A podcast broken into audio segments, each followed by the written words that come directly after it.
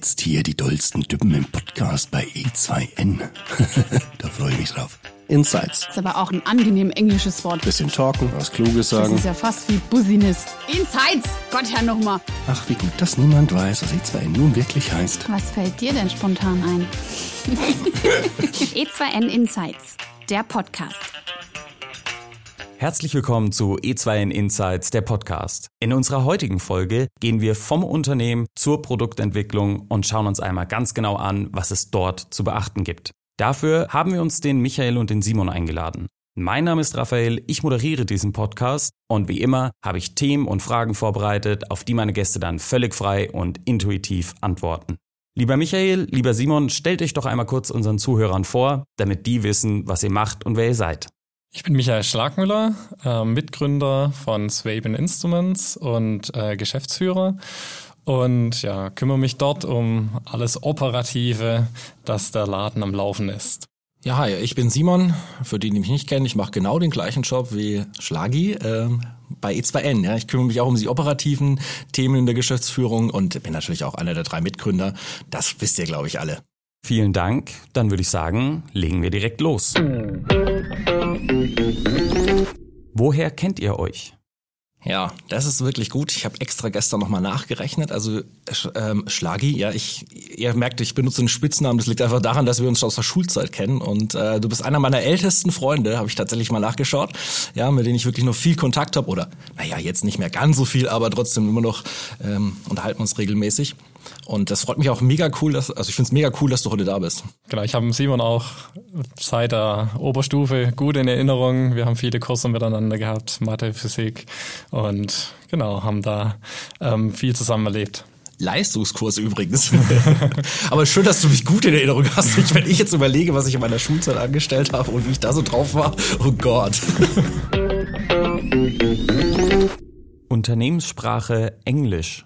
Ja, das ist ein witziges Thema und da wollte ich mal drüber reden, weil ähm, ich weiß gar nicht, ich hoffe, das ist immer noch so bei euch, aber ich äh, fand es mega faszinierend, als ich das erste Mal bei euch in Stuttgart war und dann äh, mir auch eine gemeinsame Freundin und auch eine Mitarbeiterin bei euch auch erzählt hat, ja, da reden immer alle Englisch und so und die ganze Vorstellungsrunde war auf Englisch. Ich fand es total faszinierend, warum man das macht, äh, irgendwo mitten im, Schwä im schwäbischen Ländle. Aber ähm, ja, erzähl doch mal, es würde mich echt mal interessieren, wie ihr da drauf gekommen seid oder was euch, was, was ist der Grund, warum ihr das macht?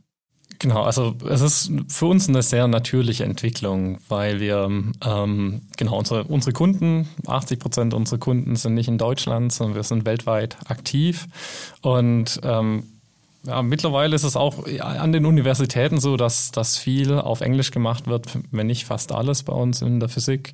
Und ähm, viele von uns sind Physiker und dann haben wir das direkt so übernommen, auch bei uns im Betrieb.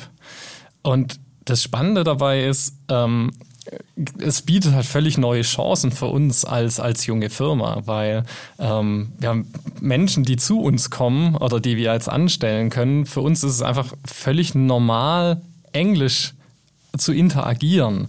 Und ähm, das passiert noch nicht in so vielen anderen Firmen. Und ähm, ich glaube, das ist ein Win-Win für uns als junge Firma, als auch für, für Mitarbeiter, dass es einfach so ganz natürliches äh, äh, ja, Englisch zu handeln, zu reden. Ja, das, das verstehe ich, finde ich auch total cool, weil es natürlich easy ist, dann bei euch auch einzusteigen, wenn man eben gar kein Deutsch spricht. Aber genau. ist es wirklich so, stelle ich mir das jetzt, da bin ich wahrscheinlich, wahrscheinlich ist es übertrieben, aber jetzt ein deutscher Muttersprachler, der kommt ja jetzt auch nicht zu dir ins Büro und äh, ihr müsst euch dann da auf Englisch unterhalten, dann wechselt man schon auch mal wieder ins Deutsch, oder? Das ja, ich meine, das passiert immer wieder, das ist witzig, dass man irgendwie Englisch dann erst anfängt zu reden und dann so feststellt, okay, wir sind alle Deutsche hier, wir können auch wieder Deutsch reden. Ähm, also genau, also ich sag mal, wenn, wenn es darum geht, kreative Prozesse oder ganz, ganz tiefgreifende Sachen zu machen, da bin ich auch froh, das in der Muttersprache machen zu können, weil ähm, einfach, da muss ich weniger Energie quasi auf die Sprache legen. Ähm, äh, obwohl es schon eigentlich sehr natürlich läuft, aber es sind dann immer doch diese Feinheiten, die Begriffe, die dann, die dann manchmal im Englischen nicht ganz so flüssig kommen. Ja, das verstehe ich, weil das ist bei mir, das kann ich für mich selbst sagen, wenn ich quasi auch wirklich mal mit, ich habe natürlich auch mit Unternehmen äh, auf der ganzen Welt zu tun und dann sind natürlich auch viele Gespräche mal auf Englisch. Das geht schon alles, ist kein Problem, man kommt schon zurecht. Aber wenn man jemand anderen in einer fremden Sprache mal so die Tiefen und Details von irgendwelchen Software oder Funktionalitäten erklären muss, dann ist es auch manchmal so ein, äh, ich möchte es ja gerne jetzt mal auf Deutsch sagen, weil dann kann ich dir ein paar bessere Metaphern und Erklärungen liefern. Ja, das ist echt lustig. Das gefällt mir. Allerdings kann ich bei uns sagen, es, wir haben das Problem quasi genau umgekehrt oder ein bisschen umgedreht. Ja, also wir sprechen hier alle Deutsch und äh, das ist auch hier unsere Verkehrssprache. Allerdings haben wir in der Entwicklung ein interessantes Thema, denn üblicherweise ist ja die Softwareentwicklung stark Englisch. Also ähm, ein Entwickler, der nicht Englisch spricht oder schreiben oder lesen kann, der ist eigentlich fast verloren, weil dort die meisten wichtigen Dokumentationen auf Englisch sind. Jetzt machen wir aber ein Thema Zeiterfassung und das ist nun mal, also ich sag mal, da sind die Deutschen ein bisschen äh, spezieller. Ja, es gibt einfach 100.000 Wörter, die wir ausgedacht haben uns im Deutschen, die gibt's international nicht. Ja, also äh, keine Ahnung, man kann zwar alles übersetzen, nur das Problem ist, das wird der andere gar nicht verstehen, weil weil er diese Dinge nicht kennt. Also es sehr viele Fachbegriffe interessanterweise mal aus dem Deutschen. Und das ist auch tatsächlich eine Herausforderung bei uns in der Entwicklung, weil wenn du jetzt ähm, Mutter, äh, als Muttersprache nicht, nee, andersrum, wenn du Deutsch gar nicht sprichst, dann ist es echt schwer, unsere Software zu verstehen. Ja, dann nützt auch die reine Übersetzung gar nichts, weil vermutlich weiß am Schluss niemand, äh, was Zuschläge ähm, ja denn im Englischen sind oder was das überhaupt sein soll. Wir, wir haben auch noch ein interessantes anderes Problem jetzt dadurch, ähm, also vor allen Dingen halt für die englischsprachigen Mitarbeiter, weil ähm, die weniger Deutsch lernen einfach. Also äh, bei uns ist der Druck, quasi Deutsch zu reden, null. Und das, das kriegen wir immer wieder als, als Rückmeldung, dass wir auf also genau, dass, dass sie halt nicht Deutsch lernen, was sie sonst normalerweise in, in ihrem ähm, ja, Beruf oder an ihrer Arbeitsstelle dann, dann tun können. Ich meine, jetzt einzelne Mitarbeiter sagen, okay, mittwochs rede ich jetzt Deutsch beim Essen und so. Also es ist auch cool, wie, äh, wie dann da quasi so eine Gegenbewegung vorhanden ist an der Stelle. Unternehmensgründung. Ja, natürlich auch ein spannendes Feld. Ne? Kann man ein bisschen mal die Geschichte aufrollen. Also ähm, ich, ich habe ja nicht so viel Zeit, deswegen kann ich es nicht von A bis Z durchexerzieren, aber die grobe Zusammenfassung, ähm, wie sind wir denn zu E2N gekommen oder wie bin ich dahin gekommen? Äh, also ich selbst habe ja schon, ja, ich würde behaupten, seit der Schule Tendenzen auf jeden Fall so selbstständig gehabt und ich wollte immer irgendwas machen. Nach dem Abi, nach dem Zivi war klar, das ist irgendwie der richtige Weg. Bin dann zwar erst auch mal im IT-Unternehmen gelandet, ganz klassisches, klassisches Systemhaus, ähm, aber mich hat's immer irgendwie dahin getrieben, selbstständig zu werden. Ich, auch mit zwei, drei Zwischensteps und äh, ja, aber irgendwann, mir war, der Weg vollkommen klar. Aber ich erinnere mich, du hast eher den akademischen Weg äh, bevorzugt. Erzähl doch mal, wie, wie, wie du zu Swabian Instruments gekommen bist. Genau, ich habe studiert, ähm, genau, und während der Zeit meine erste Firma gegründet. Also das war nicht Swabian Instruments, sondern mit Freunden zusammen haben wir, haben wir gestartet. Ähm, seinerzeit auch, also wir haben Fahrpläne fürs Handy gemacht, wo es noch keine App Stores gab. Ähm, und das war aber seiner Zeit voraus. Und wir haben einfach so viele Fehler gemacht und so viele, ja, aus unternehmerischer Sicht fürchterliche Dinge. Also Vertrieb haben wir völlig vernachlässigt und so. Und ja, ähm, das haben wir dann auch irgendwann mal eingestellt wieder. Ähm, aber wichtig für uns war, äh, oder für mich, die allein die Erfahrung. Also was werde ich das nächste Mal anders machen? Genau, dann habe ich nochmal Physik studiert zwischenrein und am Ende vom Physikstudium hatte ich jetzt das große Glück, äh, mit meinen zwei Mitgründern ähm, äh, eben ein Produkt da zu haben, mit denen wir äh, eine neue Firma starten können, können. Und das Besondere daran war, ich bin dazugekommen. Also der Markus und der Helmut, meine Mitgründer, die haben das Produkt schon quasi fertig entwickelt gehabt für ihre Zwecke, also an der Universität, für ihre Forschung, weil es gab kein so Gerät, was sie haben wollten und haben das selber gemacht. Und ich bin dann im letzten Schritt dazugekommen und habe äh, also sie haben jemanden gesucht und der gesagt hat, okay, ich mache jetzt mal den ganzen Kruscht, um, um, um das zu kommerzialisieren. Dokumentation schreiben, ein Gehäuse bauen, einen Installer schreiben, also all, all das, was, was eben noch dazugehört zu einem Produkt. Und ähm, das habe ich vorangetrieben und ja, dann ein Jahr später haben wir dann die Swabian Instruments GmbH gegründet. Das ist schon cool, ne? Also vielleicht das ist ein, obwohl wir relativ viele Parallelen haben. Also ich habe vor E2N ja auch äh, schon lange meine Selbstständigkeit gepflegt und ähm, ich würde es nicht als gescheitert sagen, aber ich sag mal, da habe ich auch viele Fehler gemacht, aus denen ich verdammt viel gelernt habe. Ich möchte die Zeit nicht missen, das war wirklich wichtig. Aber trotzdem habe ich es nicht geschafft, zwischen rein mal noch Physik zu studieren. ich muss ja echt zugeben, ich habe Informatik abgebrochen, weil ich dann irgendwann keinen Sinn mehr darin sah, äh, mich da durchs Hauptstudium zu quälen. Ja, das ist schon schön, ja. Aber vielleicht muss man ja auch mal ein bisschen drauf kommen, was ihr denn überhaupt macht. Ne? Also wir sind ja so die typische Softwarefirma. Also hier sitzen lauter Entwickler, wir haben Vertriebler, wir haben Kunden, die unsere Software benutzen. Mhm. Aber ihr macht ja ein bisschen was anderes. Also ihr habt ja wirklich ein äh, greifbares Produkt gebaut. Genau, wir haben, wir haben Hardware gebaut. Äh, es ist ein Messgerät. Also wir sind ähm, die Firma, die mit die weltbeste Stoppuhr dieser ähm, auf diesem Planeten hier hat. Und, und was bedeutet das? Also wir können Zeit messen auf der Pikosekundenebene.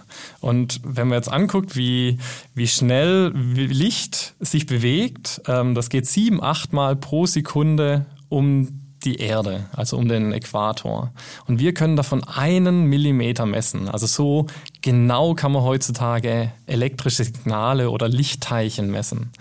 Und ich meine, die natürliche Frage ist jetzt, wozu um alles in der Welt brauche ich das? Ähm, und wenn wir jetzt hier gucken, die Welt im Kleinsten, also wenn wir hier die ja, Tische angucken, aus was ist das? Das besteht aus Atomen, Molekülen, dann ähm, passieren da ganz, ganz viele Sachen auf dieser Zeitskala. Und diese kann man eben damit untersuchen mit unseren Messgeräten. Das heißt, wir sind bei der Kernspintomographie kann man uns einsetzen, bei der Moleküluntersuchung, auch jetzt so Felder wie äh, Quanteninformationsverarbeitung, Quantencomputing. Das findet alles so ganz elementare ähm, Dinge finden auf dieser Zeitskala statt. Und da sind wir mit Weltmarktführer. Also jetzt schäme ich mich fast. Ne? Also unsere Zeiterfassung ist Minuten genau. Und ähm, ich hatte tatsächlich mal einen Kunden, der wollte gern auf 0,5 Minuten messen. Den habe ich dann dafür ausgelacht. Das macht jetzt wirklich keinen Sinn, 30 Sekunden noch zu wissen. Aber ähm, ich glaube, das können wir uns überhaupt nicht vorstellen. Also wir haben, ich meine, wir haben eine Hardware zum Ein- und Auschecken. Da kann man sagen, ich komme und ich gehe und wir messen die Zeit dazwischen. Ähm, ja, ich meine, das ist der Bezug. Ne? Es ist ja witzig, ja Zeiten messen tun wir ja, alle, aber auf einem komplett anderen Niveau offensichtlich. Von der Idee zum Business. Genau, bei uns, ähm, ich habe es ja schon ein bisschen angerissen gehabt, ähm, war das, dass wir unser Produkt an der Universität ähm, für uns selber entwickelt haben. Es gab nicht die Geräte am Markt, damit wir unsere Forschung gut vorantreiben konnten. Und dann hat der Helmut angefangen und gesagt, okay, lass es uns selber probieren. Und ähm, in einer guten Kombination, ein Physiker und ein Elektrotechniker, ähm, die haben zusammen dann eben das Gerät entwickelt ähm, für sich. Und dann äh, sind eben Mitarbeiter von uns äh, eben in die Welt rausgegangen, haben gesagt, hey Leute, ich, ich brauche das Produkt, ähm, sonst kann ich nicht arbeiten, ja, weil sie einfach kennengelernt haben, wie, wie cool das ist. Und so hat unsere äh, Firma quasi gestartet, ähm, dass wir von unserem Eigennutzen ähm, eben die Leute das gesehen haben, wie cool das ist und das rausgetragen haben. Also das ist schön, weil ich glaube, das ist ja auch der, der eleganteste Weg, etwas zu starten, erstmal ein eigenes Problem lösen und diese Lösung dann auch anderen anbieten. Ähm, das ist ja, kann man sagen, ja fast schon Erfolgsgarant. Also zumindest, wenn man die richtigen Probleme hat, die vielleicht auch andere haben und man ist nicht ganz alleine. Ähm, das ist bei uns natürlich nicht so gewesen. Also äh, da muss man auch klar sagen, wie, wie haben wir denn angefangen? Also eigentlich glaube ich, wenn man es runterbricht, dann wollten wir erstmal Software entwickeln. Mhm. Ja, also irgendwie was bauen. Ich kann mich da noch an so Brainstorming-Termine erinnern, welche Richtung man wohl gehen könnte oder was ein spannendes Feld ist, wo man was machen kann. Sind dann aber irgendwo auch über eben einen Kunden. Das ist dann so die, ein bisschen die andere Variante. Also ich kannte ihn schon länger. Die haben eben damals einen Club aufgemacht und hatten dann ein bisschen Probleme mit der Berechnung ihrer Arbeitszeiten, die auf irgendwelchen Zetteln stattgefunden hat. Und so sind wir quasi über dieses Thema reingestolpert, haben für diesen Kunden eine Lösung gebaut und die Lösung dann zum Produkt weiterentwickelt. Also das ist vielleicht so ein bisschen der, der andere Einstieg. Allerdings würde mich auch mal interessieren, wie es bei euch war. Wir haben schon nach zwei, drei Jahren festgestellt, wir müssen ein bisschen aufpassen. Wir können nicht immer auf das hören, was der Kunde uns sagt, weil jeden weiteren Kunden, den wir dazugeholt haben, der hatte ein neues Problem.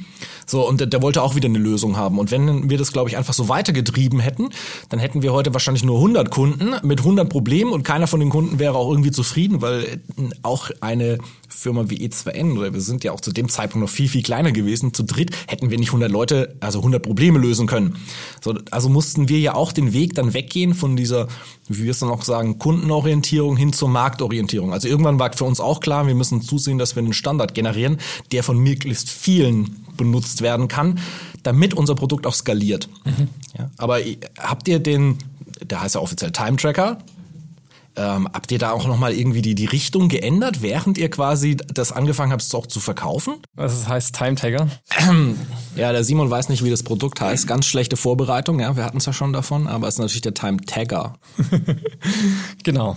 Ähm, genau, das ist also was du beschreibst, ist, äh, ist ein ganz, ganz, ganz äh, verführerisches Thema, ja, weil ähm, wir eine sehr flexible Software haben, wo man sehr schnell anpassen kann und die Probleme unserer Kunden, also die Einzelprobleme natürlich auch gut anpassen könnten. Aber ähm, genauso wie du sagst, wenn wir damit anfangen würden, hätten wir irgendwann mal einen großen Flickenteppich und ähm, da den Grad zu finden, einfach allgemeine Lösungen ähm, äh, anbieten zu können ähm, und eben eine konsistente Software, die, die gut zu durchblicken ist. Und das tut weh, am Anfang vor allen Dingen zu sagen, nee, das machen wir nicht.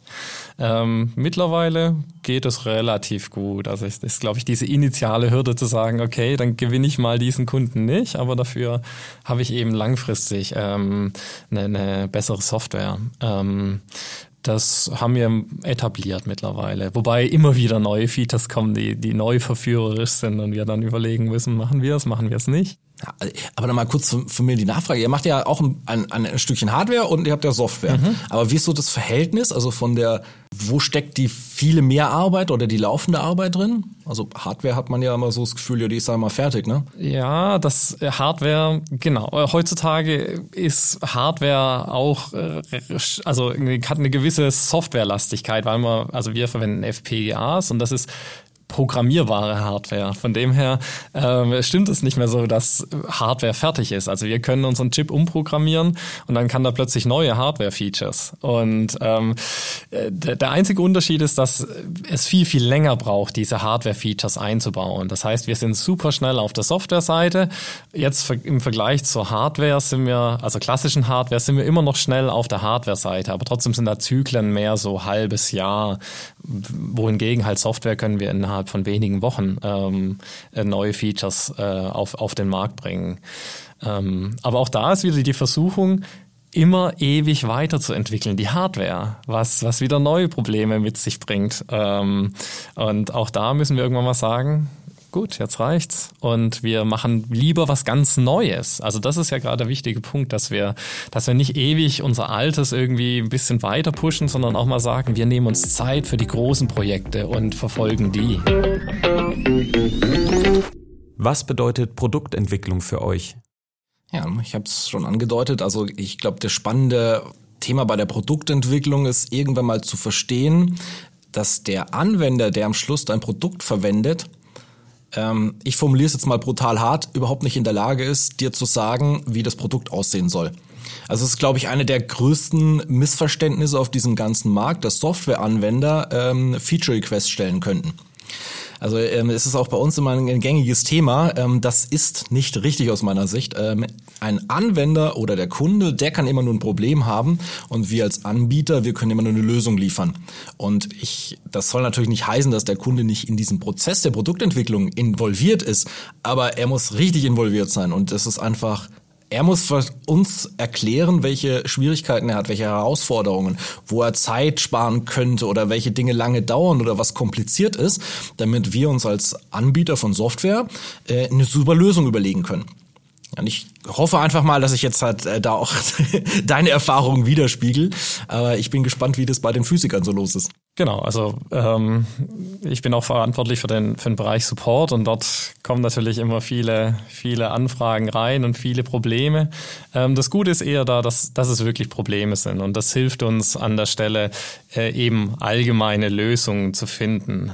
Ähm, da haben wir wahrscheinlich auch einen Vorteil, dass äh, Physiker jetzt nicht so ja, tief in der Informationstechnik drin sind oder Software. Das ist schon, das ist schon so abgefahren, was wir machen, dass, dass sie nicht so richtig äh, da direkt mitreden wollen. Und ähm, genau, dann müssen wir halt schauen, wo, wo ist was, was wir allgemein lösen können und ähm, und wo, wo sind Dinge, die wir dann eben auch sagen, ähm, ja, die, die lassen wir ziehen an der Stelle. Von der Produktentwicklung her ähm, Genau, fahren wir hier immer zweigleisig. Also einmal schauen wir, wo sind jetzt so einfache Dinge, die wir, die wir ernten können, ähm, wo einfach unser Produkt noch besser auf den Markt passt. Und das Zweite für uns ganz wichtig ist zu sehen, wo geht denn der Markt hin?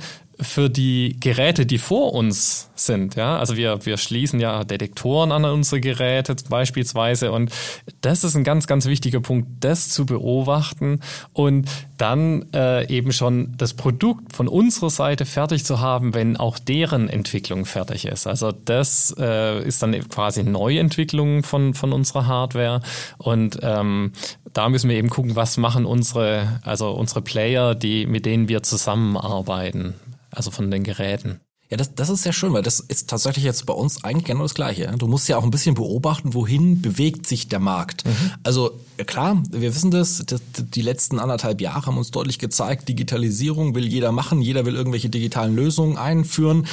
Äh, Herausforderung ist, dass die meisten glauben, wenn sie eine Software nehmen und äh, die Sachen nicht mehr auf den Zettel schreiben, sondern jetzt in die Software eintippen, dann wäre das schon sowas wie Digitalisierung. Das ist es dann aber auch noch nicht, sondern dann fängt es erst an. Aber das ist genau so. Der Markt bewegt sich irgendwo hin. Und das muss man so ein bisschen beobachten und auch so ein bisschen einschätzen, was passieren könnte. Mhm. Und da, da finde ich es auch ganz spannend, ab und zu mal ein bisschen in andere Branchen reinzugucken, die vermeintlich vielleicht etwas weiter sind. Dann sieht man, wo es nachzieht. Ja, und mal für unseren Kernmarkt der Gastronomie gesprochen, da kann ich das sehr deutlich sagen. Der Digitalisierungsgrad ist einfach miserabel niedrig. Ja, da wird ganz viel passieren in den nächsten Jahren. Und ich glaube, da passieren auch Dinge, die sich jetzt noch die meisten gar nicht vorstellen können. Aber damit du das eben machen kannst, brauchst du auch einen gewissen Freiraum. Das ist so ein bisschen auch der Grund, warum ich mir regelmäßig versuche, meine Arbeit dahingehend zu optimieren, dass ich nicht zu tief im Alltag drin bin. Damit ich auch mal die Zeit habe, ein bisschen, sagt er schon visionär, äh, mal über diese Dinge nachzudenken. Muss man natürlich übrigens auch aufpassen, dass man nicht durch seine eigene Firma läuft und alle sagen, ja, guck mal, da kommt der Simon wieder und dann hat er wieder so eine spinnerte Idee. Ähm, das, das ist es nicht, sondern man muss die Dinge wirklich mal einfangen und zu eines größer denken, was übrigens mir persönlich immer super schwer fällt weil ich ungern zwei, drei Jahre in die Zukunft planen will. Und jetzt äh, muss ich aber schon auch überlegen, was passiert in fünf bis zehn. Wohin mit meinem Know-how?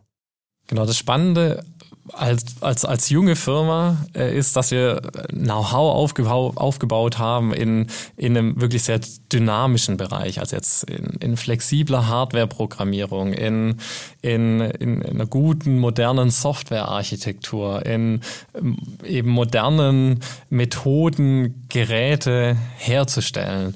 Und ähm, da stellt sich natürlich immer die Frage, wie, also was ist unser nächstes Produkt? Wo können wir das einsetzen und wo können wir das auch einsetzen, ähm, um jetzt weitere Standbeine aufzubauen, dass wir nicht nur von einem Produkt abhängig sind. Und die Kunst für uns ist dabei äh, den Grad zu halten zwischen unserem alten Produkt, was halt die Cash Cow ist aktuell, und aber trotzdem ähm, äh, Akzente zu setzen und zu sagen, okay, jetzt jetzt nehmen wir mal auch eine gewisse Entwicklerkapazität weg und und werfen die auf ein neues Produkt, was eben erst in zwei Jahren äh, wirtschaftlich Erfolg bringen kann. Und ähm, genau, aber wir sind, wir sind davon überzeugt, dass äh, eben diese, diese Grundskills, die wir haben, eben auch eben für andere Produkte sehr gut einsetzbar sind und wollen da ähm, vorangehen. Ja, das ähm, kann ich vielleicht mal von der anderen Seite noch beleuchten. Also das ist zum Beispiel für, für mich ganz interessant, wie lange wir eigentlich gebraucht haben, du hast mal selber zu verstehen, welches Know-how wir aufgebaut haben. Ja, also wir haben lange Zeit gedacht, wir sind eine Softwarefirma und machen Softwareentwicklung und wären jetzt halt hier die allercoolsten Softwareentwickler der Welt. Also natürlich sind wir die coolsten Softwareentwickler der Welt, keine Frage. Aber ähm, E2N ist mehr als Software. Also wir wissen eigentlich, es besteht unser Know-how darin, dass wir durch diese große Anzahl an Kunden und diese breite Marktdurchdringung ähm, den Markt verstehen also etwas, was ein einzelner Marktteilnehmer gar nicht kann, können wir plötzlich. Also wir verstehen, wohin sich der Markt bewegt und was da im Allgemeinen los ist. Und das ist eigentlich das größte Know-how, das man aufbauen kann. Ähm, muss man nur erstmal verstehen und dann muss man verstehen, was man macht. Ähm, jetzt ist es auch so, wenn ich jetzt mal so ein bisschen die letzten Monate und Jahre rückwirkend nochmal passieren lasse, dann denke ich auch immer, wow, mit was für Leuten ich zu tun habe, welche Firmen ich hatte, die einfach erfolgreich groß sind. Aber je tiefer man in dieses Thema reingeht, desto mehr sieht man auch, ja, am Ende kochen alle mit Wasser. Ja, die Frage ist quasi nur, wie gut können sie es würzen? Und ähm, das ist ein total spannendes Feld. Also wirklich zu verstehen, was mache ich, was, welches Know-how besitze ich denn echt? Ja, und was mache ich denn dann auch damit und wie kann ich damit mitarbeiten? Ich ähm, weiß nicht, wie du das siehst, aber das ist natürlich auch sowas nach ein paar Jahren. Da fällt dir auch, irgendwann überlegst du dir ja auch, hm, wir waren ja mal ein cooles Startup und so, hatten mal eine Idee, die offensichtlich noch keiner hatte oder haben irgendwas besser gemacht als alle anderen. Und irgendwann überlegst du dir natürlich auch, ja, aber wann kommt denn die nächsten? Ja, also wann kommen die nächsten cleveren, die sagen, ja, ist ja nice, was die bei E2N machen, aber das ist ja Quatsch, wir können das ja viel besser. Weiß nicht, habt ihr das, wie ist so euer Mitbewerber oder Marktbegleiter-Situation? Genau, da sind wir einer der jüngsten natürlich am, am Markt, also unser das, das Modell des äh, Zeitmessens gibt's jetzt schon seit 20 Jahren, also ist nichts Neues. Aber wir bringen halt von, von der Software oder wie kann ich drauf zugreifen und äh, einen völlig neuen Drive rein, weil wir kennen selber den Schmerz. Wir waren alle im Labor gestanden und haben mit, mit hochkomplexen Geräten gearbeitet und so viel Zeit da rein investiert. Und das haben wir gesagt, das wollen wir als Firma anders machen. Und das ist, glaube ah, das ist das ist dort, wo wir, wo wir auch stark sind, dass wir sagen, einfache oder ähm, genau, das ist dort, wo wir stark sind, dass wir sagen, wir wollen Geräte machen, die High-End sind, aber trotzdem einfach zu bedienen, intuitiv zu bedienen, ist eigentlich besser, weil wir haben eine große Toolbox. Und das ist, glaube ich, unsere Marke als, als Swabian. Und wenn wir die weiter vorantreiben, dann ist es nicht quasi, nur, dass wir ein gutes Produkt machen, sondern einfach den Service ähm, den unsere Kunden kriegen, das haben wir jetzt über Jahre aufgebaut. Ähm, ja, die wissen, wenn sie von uns ein Produkt kaufen, dann funktioniert das. Damit können sie arbeiten. Wenn es nicht tut, dann können sie uns kontaktieren. Und im Notfall, ähm, ja, können sie es auch wieder zurückschicken oder testen vorher. Also das ist dieser, dieser Service, die, den wir den Kunden bieten. Da machen wir einen großen Unterschied. Und ähm, das braucht auch eine gewisse Zeit aufzubauen. Also da haben wir schon uns jetzt auch ein gutes Polster erarbeitet. Also das macht wirklich gerade Spaß, dir zuzuhören. Ich grinse hier. Wir haben das nicht abgesprochen. Ja, aber wenn man nicht wüsste, was Swabian Instruments macht, dann könnte das eins zu eins auch für E2N passen. Weil es ist natürlich genau das Gleiche, ja. Also wie du sagst, Zeiterfassung oder die, in unserem Fall die Personalzeiterfassung, die ist wahrscheinlich so alt wie die Zeit. Ähm, aber das ist so, das macht einfach jeder. Aber die Idee ist es einfach mal anders darzustellen. Ein bisschen anders an diese Dinge ranzugehen, nicht mehr so langweilig. Das witzig. Wir haben wirklich die gleichen äh, Richtungen, die wir in unserer Software haben. Wir wollen es einfach haben, intuitiv bedienbar clever gelöst, bisschen smart. Und ja, der Servicegedanke steht hinten dran. Und ich, ich glaube, das ist übrigens auch für alle anderen, die schon eine gewisse Breite am Markt erreicht haben. Wenn ihr ein gutes Standing habt mit einem guten Produkt und einem guten Service, dann wird euch auch niemand, kein Mitbewerber einfach mal eben den Markt abgraben. Das ist nicht so, dass morgen jemand kommt und sagt, zack, hier hab ich's und äh, ihr verliert alle eure Kunden. Das wird nie passieren weil ich glaube einfach, du brauchst, du baust ja über die Laufe der Jahre auch einfach ein Vertrauensverhältnis auf. Ja, ein Vertrauen in die Marke und den Namen und äh, das macht niemand so schnell kaputt. Probieren geht über Studieren. Ja, auf jeden Fall.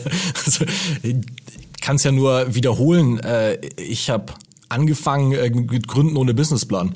Ich hatte überhaupt keine Idee davon. Ich habe einfach gemacht. Ja, also äh, ich habe alles Mögliche ausprobiert und die Dinge, die funktioniert haben, die habe ich weiter betrieben und die, die nicht funktioniert haben, die hat man halt sein lassen. Ja, klingt jetzt so, als wäre das alles so einfach gewesen. Das ist natürlich eine, eine schwere Geschichte, auch mal Dinge loszulassen. Aber ich glaube, wenn man das kann und wenn man selbst reflektiert genug ist und äh, die Dinge auch bewerten kann und auch neutral, dann ist, dann ist der Spruch, probieren geht über studieren, äh, durchaus sinnvoll. Er ist aber nicht allgemeingültig, das muss man auch mal klar sagen. Ja, ich bin auch davon überzeugt, dass, also fragt man hat man Glück gehabt jetzt mit dem, was, was wir machen. Ähm, und das hat halt einfach gepasst. Äh, für, für mich ist Glück einfach die, die Summe der vielen Versuche, die, ja, die, die, die wir gestartet haben.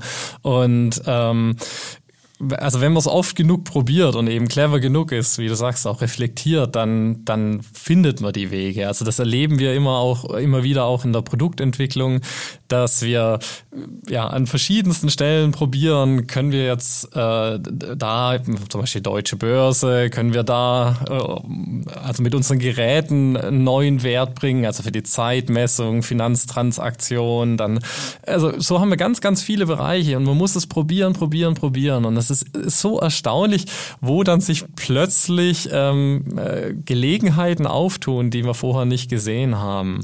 Und äh, das, ja, erleben wir selten, aber es geht ja genau um diese paar wenigen, ähm, um dann eben in neue Geschäftsfelder äh, reinzukommen.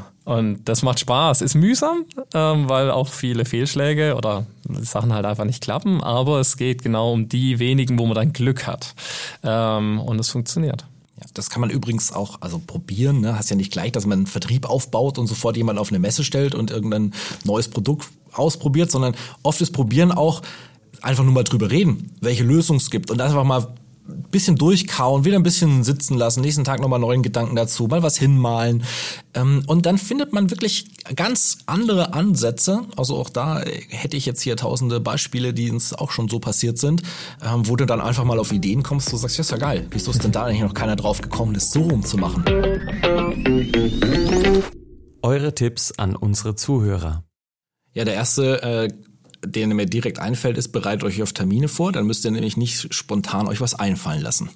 Mein Tipp ist, wenn, wenn wirklich gute Ideen da sind ähm, und man drüber nachdenkt, Firmen zu gründen, ähm, ich war überrascht, wie viele Möglichkeiten es eigentlich gibt, also auch Unterstützung zu kriegen. Ähm, ich habe erst viel im Nachhinein erfahren, das ist schade, ähm, aber wir haben hier in Deutschland auch eine, also verschiedene Mittel, wo, wo, wo einen unterstützen, äh, Firmen zu gründen. Man steht da nicht ganz alleine, man muss sich ein bisschen suchen, ähm, aber es lohnt sich auf jeden Fall, weil so viel Know-how, wir haben alle dieselben Probleme und wenn wir uns da zusammentun, ähm, kommen wir einfach gut voran. Also hätte ich auch noch einen dazu. Das ist, wenn ihr wirklich, wenn ihr eine Firma gründen wollt, ein Unternehmen oder Unternehmer werden wolltet, dann seid selbstreflektierend. Also schaut mal nach innen. Was könnt ihr besonders gut? Was könnt ihr besonders schlecht? Wo seht ihr die Defizite? Und wenn man ein Unternehmen aufbaut, dann braucht man viele Bereiche, die man abdecken muss. Und ich glaube, für die meisten ist es sinnvoll, sich auch einfach mit anderen zusammenzutun, um das ein bisschen auszugleichen. Also ich bin heute auch überzeugt, E2N wäre nicht da, äh, wo wir heute stehen, wenn ich das ganz alleine gemacht hätte, sondern äh, ohne meine lieben Kollegen äh, Björn und Andi, die mit mir die Firma gegründet haben und das ganze Unternehmen aufgebaut haben, hätte das nicht funktioniert. Genau, ein weiterer Tipp von meiner Seite ist einfach, also viele Dinge machen, probieren, meine erste Firma hat auch nicht geklappt. Und ähm, aber ich habe so viel gelernt und es hat auch Spaß gemacht, ähm, dies, diese Dinge zu lernen. Klar sind auch Sachen dabei, ähm, die, die nicht spaßig waren, äh, schlussendlich.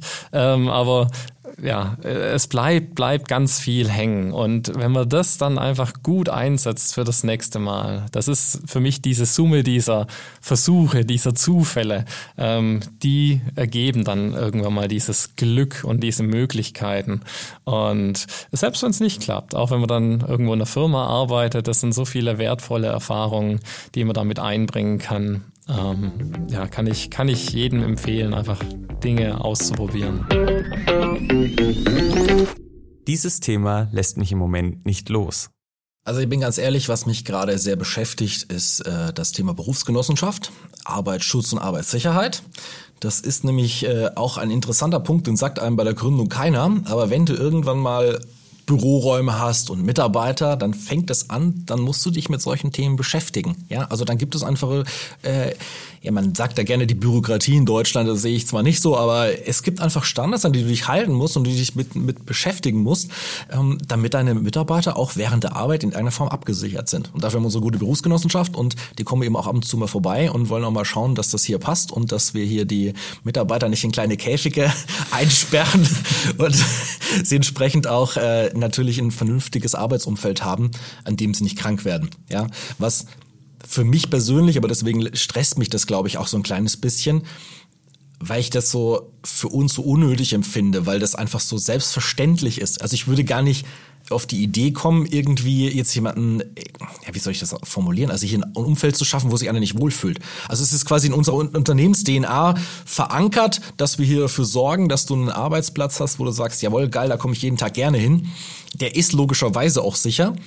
Und äh, jetzt hat man natürlich so ein bisschen Angst. Ne? Jetzt kommt dann so mal ein Prüfer vorbei und sagt, ja, aber das geht nicht. Ne? Also der Stuhl hier, der, den musst du jetzt noch ein bisschen ändern oder so. Also keine Ahnung, ob das überhaupt so ist. Aber das beschäftigt mich im Moment. Ähm, Habe ich Ich glaube, noch nie drüber nachgedacht, dass wir das irgendwann mal machen müssen. Genau, mich beschäftigt zurzeit, wie ich zu dem geworden bin, der ich bin. Weil ich bin jetzt dieses Jahr 40 geworden, wenn alles gut ist, ist das sag mal, die Hälfte von meinem Leben, das ist auch mal gut Zeit, ein bisschen zurückzublicken. Und ähm, ja, ich finde es spannend, einfach festzustellen, ich meine, es sind so viele Situationen, so viele Begegnungen mit Menschen, die mich verändert haben. Das heißt Freunde, Lehrer. Es ist vor allen Dingen Zeit mit Menschen. Und das, das motiviert mich jetzt ähm, ja, auch wenn ich morgens aufstehe, zu sagen, okay, was, was hat denn Ewigkeitsperspektive, ja, wenn ich arbeiten gehe? Das ist dann teilweise nicht unbedingt jetzt den letzten Deal abzuschließen, sondern zu gucken, also wo kann ich auch mit Menschen interagieren? Wie kann ich Arbeitsumfeld schaffen? Wie kann ich, ähm, ja, wie, wie investiere ich meine Zeit, sodass es einfach für die Ewigkeit einen Unterschied macht? Und äh, das finde ich ein ganz spannendes Feld. Ähm, in dem ich gerade drüber nachdenke. Michael, Simon, das war ein wirklich sehr interessantes Gespräch, auch mal vielleicht etwas anders als unsere sonstigen Folgen, bisschen mehr technisch und hat mir sehr, sehr gut gefallen. Vielen Dank, dass ihr da wart. Ja, vielen Dank. Wer jetzt von den beiden noch mehr erfahren möchte, kann selbstverständlich wie immer in unsere Shownotes schauen. Außerdem, wenn ihr Lust habt und meint, ihr habt die Perspektive, ihr seid die Experten und möchtet auch mal in unserem Podcast dabei sein, dann schreibt uns einfach an. Wir antworten auf jeden Fall. Und bis dahin und zur nächsten Folge. Alles Gute, habt Spaß, macht's gut. Das ist voll gut. Das werde ich jetzt implementieren, wenn mich nochmal einer fragt. Ich denke, wir reden da einfach ein bisschen. And so on. Ich trinke mal ein Schlückchen.